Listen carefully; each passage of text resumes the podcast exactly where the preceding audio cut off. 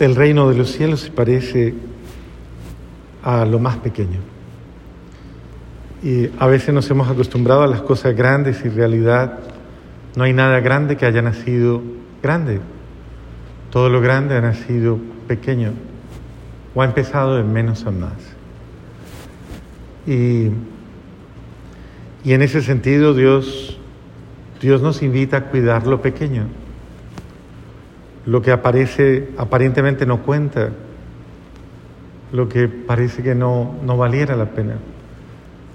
Porque lo grande o lo pequeño, en su mayor o en su menor proporción, eh, y dependiendo de lo que esté, de lo que estoy impreso, de lo que esté animado, puede convertirse en la semilla de algo muy malo o en el fermento de algo muy malo.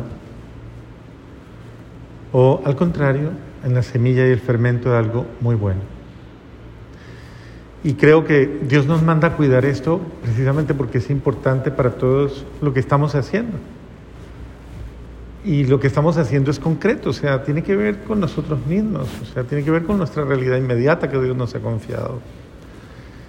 Las condiciones de vida están dadas por lo grande o lo pequeño que asumimos o sabemos asumir de la mejor manera. Pero todo está en punto de nuestras decisiones, ¿no? Usted es el que toma las decisiones frente a lo grande o a lo pequeño que Dios le confía. Usted es quien toma las decisiones. No responsabilice a otros de sus acciones.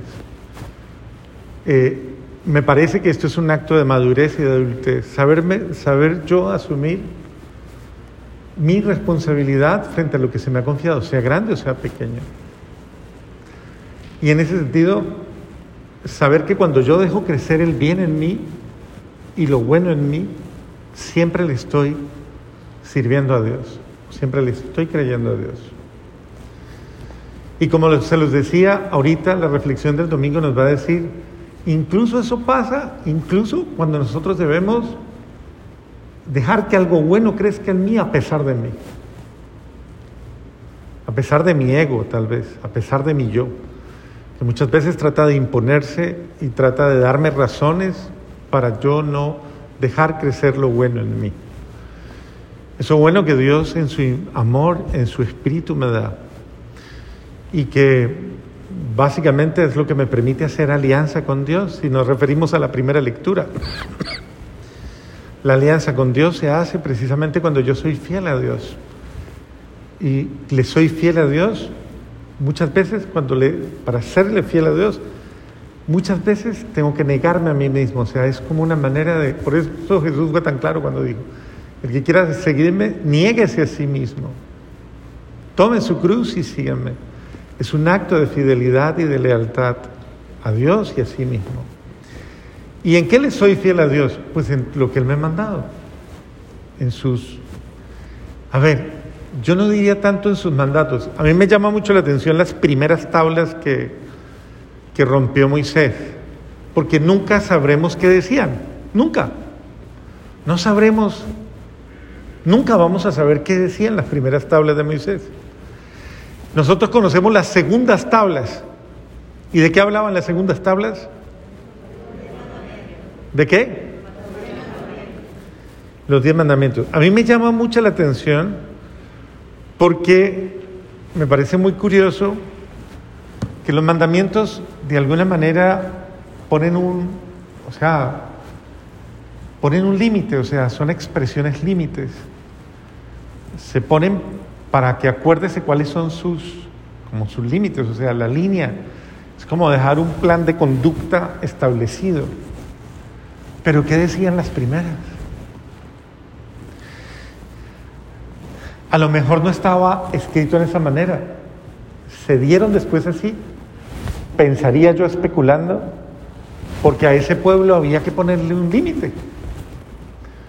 Uno en la vida, cuando uno establece una relación de amor, uno no comienza con límites, ¿o sí? Usted no comienza, cuando usted se enamora, no pone límites, ¿o sí? O cuando usted, eh, eh, qué sé yo, comienza feliz cualquier empresa de vida, usted no comienza poniendo límites. Pues no creo que Dios en su deseo de hacer las cosas bien, arrancó poniendo normas. ¿Qué dirían esas primeras diez, esas primeras dos tablas que estaban escritas por lado y lado?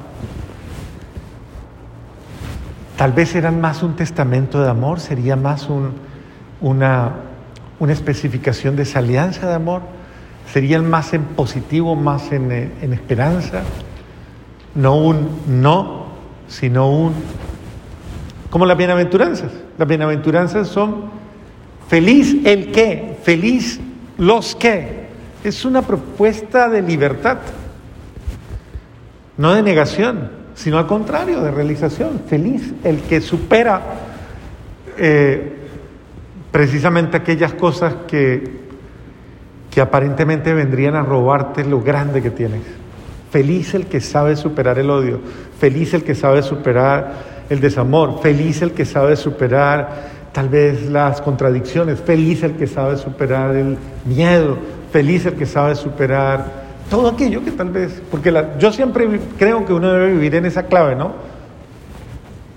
La clave de no tanto me estoy aguantando, me estoy restringiendo, sino estoy siendo feliz. Es decir, estoy haciendo cosas buenas, las cosas mejores que me liberan o que me hacen más feliz todos los días. Entonces, si no las hago, me estoy negando a ser feliz. Y en ese sentido, pienso que las bienaventuranzas vienen también precisamente por eso. Los mandamientos sin ser, sin ser en tono negativo exclusivamente, sí de alguna manera establecen un criterio. Obviamente que era respuesta a lo que acababa de pasar con el pueblo. Se acababan de hacer un ídolo, un dios de... Y es lo que le pasa a los seres humanos, ¿no? Cuando siente que Dios como que no le funciona como quiere se hace su propio Dios. Cada quien se hace su Dios, a su manera, a su medida, porque ese Dios no me funciona. Entonces yo me hago mi Dios a mi manera. Y hoy día, en el supermercado de las espiritualidades o en el supermercado de, las, de, todas las corrientes que existen, hay mucha gente con, con su Dios particular que es más condescendiente con esto o con aquello, que este sí me lleva la cuerda en esto, que este sí acepta esto. Cada quien tiene su Dios a su manera, como le conviene. Pero no un Dios fundado en la verdad, ni fundado en el amor, ni fundado en, sino fundado en su conveniencia personal, en lo que a mí me parece, pero no el Dios que tal vez me implica, que tal vez, que tal vez incluso que ni siquiera me está señalando lo malo, el pecado, ni nada, sino que cada vez como que me propone más, me provoca más y me dice, oye, es que usted puede ser mejor o no. O ya cree que hizo lo mejor. No, usted puede mejorar, usted puede dar más. Es un Dios que tal vez me provoca así, o tal vez me, ¿cómo, cómo podríamos llamarle? Bueno, me anima, pero yo lo diría con una palabra más fuerte, me confronta y me, y me hace evaluar y pensar y decir, tal vez yo sí puedo dar lo mejor de mí, ser mejor. Yo creo que a eso, y yo me quedaría por eso, el reino de los cielos, ¿qué es? Es una realidad que se abre la esperanza. Cuando uno habla de una semilla que crece, y que le hace bien a mucha gente, es algo muy bueno, que es tan bueno que crece, se fortalece y hace, le hace mucho bien a muchos. Los pájaros venían y se posaban y toda la... Es una figurita bien bonita, pero es una forma de decirnos de una manera tan simple, mire, su vida debe ser una bendición para todos. O sea, lo que usted hace, lo que usted es, debe ser tan grande que todo el mundo se sienta beneficiado, que le haga bien a los demás. Uno no debe sentirse en la vida feliz porque, pues porque simplemente está bien consigo mismo y nada más. Además de ello, mi vida debe producir un fruto, debe dar un fruto. En ese sentido debe ser productiva. ¿Cuáles son los frutos que da mi vida? Los frutos que produce mi vida. O yo soy la higuera estéril que no produce frutos. Que el Señor cuando se acercó y quiso encontrar un fruto, no tenía. Y la maldijo. Porque cuando Dios quiso encontrar fruto en ella, no encontró. Todos estamos llamados a dar un fruto y un fruto bueno. A ser buena levadura. Yo le quiero preguntar a usted, lo que usted tiene en su corazón, lo que usted siente y lo que usted piense, lo que hay en usted y que es levadura, ¿qué quiere decir? Fermento. Ayuda a que crezca la vida, crezca la bondad, crezca el bien en usted y en los suyos. Ayuda. Eso es ser levadura. La levadura es muy buen fermento. Fermento de cariño, fermento de amor, fermento de, de armonía, de, no sé, de tantas bendiciones. ¿Cuál es mi fermento? Porque usted podría decir, no, mi fermento es ah, mi, mi mal genio, mi impaciencia, o tal vez mi qué, no sé. Piense en cualquier cosa de esas que usted, que usted sabe que no son buenas para usted. Piense en algo, no sé, tal vez mi intransigencia, tal vez mi falta de humildad. ¿Cuál es su levadura? A ver, Estercita, la fe. Bueno, eso es bueno. Eso está bien, piense. Lo que yo hago, de qué manera fermenta la masa. O sea, afecta esta realidad de tal manera que la hace crecer, ¿o no? ¿Perdón? Así. Acuérdese lo que dice Jesús, cuídense de la levadura de quién? ¿Y cómo y qué tipo de levadura es esa? Eso, la hipocresía. O sea, la falsedad. Eh, es importante uno depurarlas y sanar las malas costumbres en uno y en todo lo que uno hace. Sanar malas costumbres, sanar malos hábitos. Hay muchos malos hábitos que a veces fermentan nuestra realidad, nuestras familias, por ejemplo. Hay muchos malos hábitos, muchas cosas malas que no deberían existir en nuestros hogares. Y hay que sanarse de esa mala levadura. Entonces, por ejemplo, ahorita hablemos de los ancestros un poquito. Una cadena de odios, una cadena de interminables, una cadena de rencores, una cadena de maltratos, una cadena, una historia que sin darme cuenta, muchas veces las personas, porque regularmente nosotros decimos, yo nunca voy a cometer los errores que cometió mi papá, o mi mamá, o mi abuelo, o mi abuela, o quien sea. Y una gran mayoría de las veces las personas terminan no solo cometiendo esos errores, sino que, ah, no, terminan incluso hasta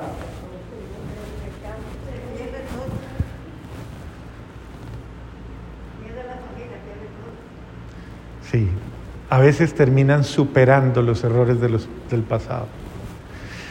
Y, y, ahí es donde uno tiene que hacer un alto y hacerse consciente.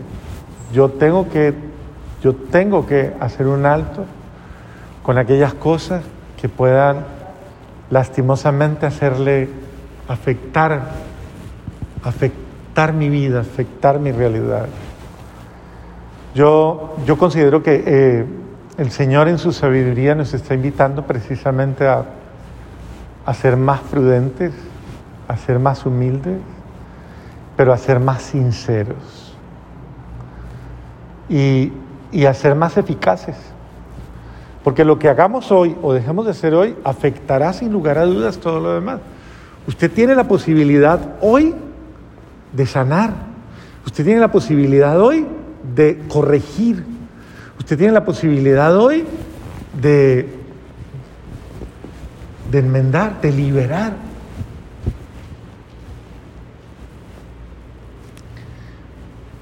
Y tiene la posibilidad de reparar, sanar y reparar.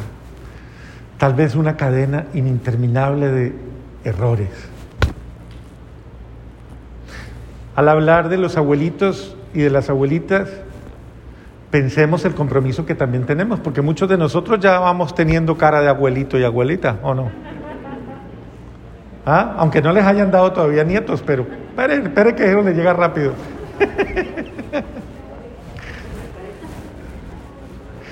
pero, pero es el sentido de, es el sentido de, ¿quién es un abuelito y una abuelita? Es un alguien al que en la vida familiar muchos ven con, con unos ojos de esperanza, con ojos de, a ver, porque es la manera ejemplar, la forma ejemplar de la vida, tal vez la sabiduría, tal vez la madurez, tal vez ya la, como, como, como eso, que uno sabe que esa persona ya, sus acciones ya son sinceras.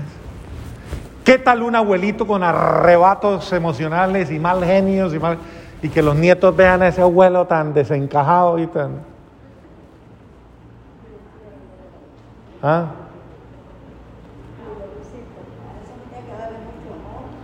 O una abuela fregada, complicada.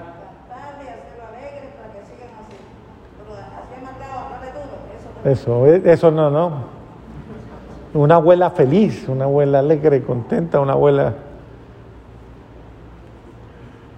¿O no una...? ¿ah? No.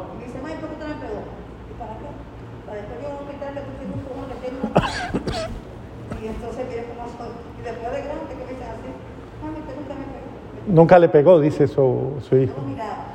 Bendito. Solo lo miraba y ya sabía. Bendito sea. Oiga, pero era una mirada buena, ¿no?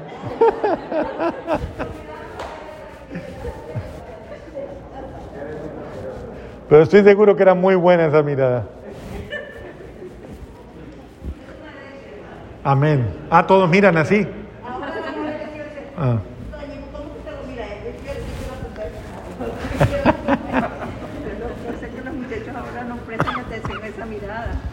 Ah, ya no. Se le voltean los ojos a uno. Y nada. Bueno, bendito sea. Debe ser que ya hoy día los abuelos no son tanto esa figura. Pero sí hay una crisis en, hay una crisis de significación. Hay una crisis de referentes, como de esas personas ideales. Una crisis muy fuerte.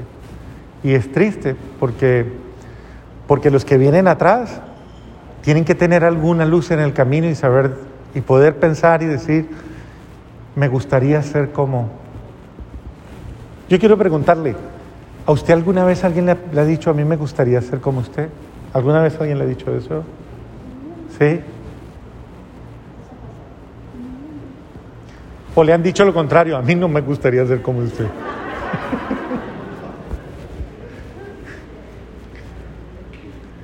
porque puede pasar también.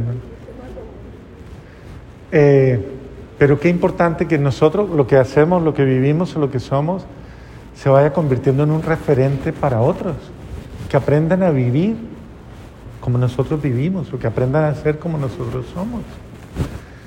De hecho, es, es lo claro, somos un ejemplo de Jesús, somos un ejemplo de su amor. Debemos aprender a ser coherentes y corresponsables con eso que nos ha confiado Dios. Que quien nos vea quiera imitarnos, quiera parecerse a usted. Un día, esto fue una crisis que yo tuve un día en un pueblo X, en alguna parte, que generó, generó una, una situación bien importante. Imagínense que había un grupo de, eran los jóvenes de todo el pueblo, los jóvenes del colegio, los que se iban a graduar. Y tenía que darles yo una charla. Y lo primero que, a lo que yo hice referencia, fue a los muchachos y comencé a preguntarles y a decirles, eh, ¿ustedes quieren ser como sus padres? ¿Ustedes quieren ser como sus mayores? Y muchos de estos muchachos reaccionaron de manera negativa y dijeron, cosas muy duras, como yo no quiero ser como mi papá, no quiero ser como mis profesores, no quiero ser como mi madre, no quiero ser, no queremos.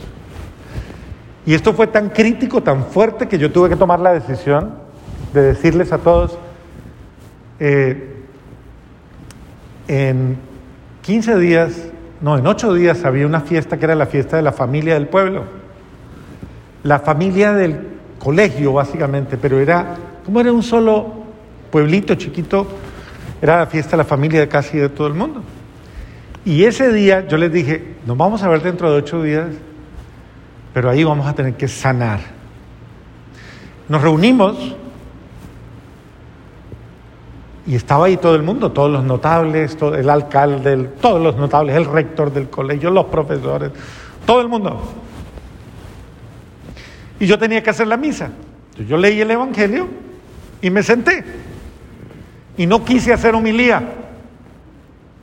Entonces me paré en un momentito y les dije, yo no voy a hablar. Creo que aquí hay necesidad de que ustedes hablen, porque tienen un guardado, tienen un, un ¿cómo se le llama? Un, una cosa que les atraviesa el alma, les pesa y no la han sacado nunca y ya es hora de sacarlo, porque obviamente se están intoxicando. O ustedes abren la boca y aquí pasa algo bueno, o quédense callados y seguiremos celebrando muchos funerales. Ya me acuerdo por qué fue. Ese día, ocho días antes, estábamos celebrando la misa por una señora a la que la habían matado las fuerzas subversivas. La acababan de matar. Y era una mujer mayor. ¿Qué pasó? Yo me senté y hubo un valiente que se paró. Fue un muchacho. Se paró en el lambón y le dijo, papá, yo le tengo que decir hoy aquí delante de usted. Y comenzó a decirle más cantidad de cosas. Yo no, yo he querido morirme. Yo, padre, padre, yo, yo le tengo mucho odio, mucha rabia. Usted me ha hecho mucho daño, pero yo hoy le pido perdón. Le quiero pedir perdón. Y ese muchacho bajó de ahí, el papá vino, se arrodillaron y le pidió perdón. Y ese día sanaron ese papá y ese hermano. Y comenzaron a subir, a subir, a subir. ¿Sabe cuánto duró la misa? Seis horas. Y yo no prediqué una sola palabra. Y yo nunca había llorado tanto en una misa. Lloré, lloré y lloré hasta el final. Pero fui testigo de, de, algo, de las cosas más hermosas que yo he vivido. Eso. La sanación de todo un pueblo, todo un pueblo. A los ocho días estábamos reunidos en la Plaza Mayor y la guerrilla alrededor. Y ya nadie tenía miedo. Porque todos habían sanado las heridas con todos. Todo el mundo estaba tranquilo, feliz. Eso es lo que hace Dios cuando hay humildad. Ojalá que en su familia pase lo mismo. Y así haremos honor a lo que somos. Amén.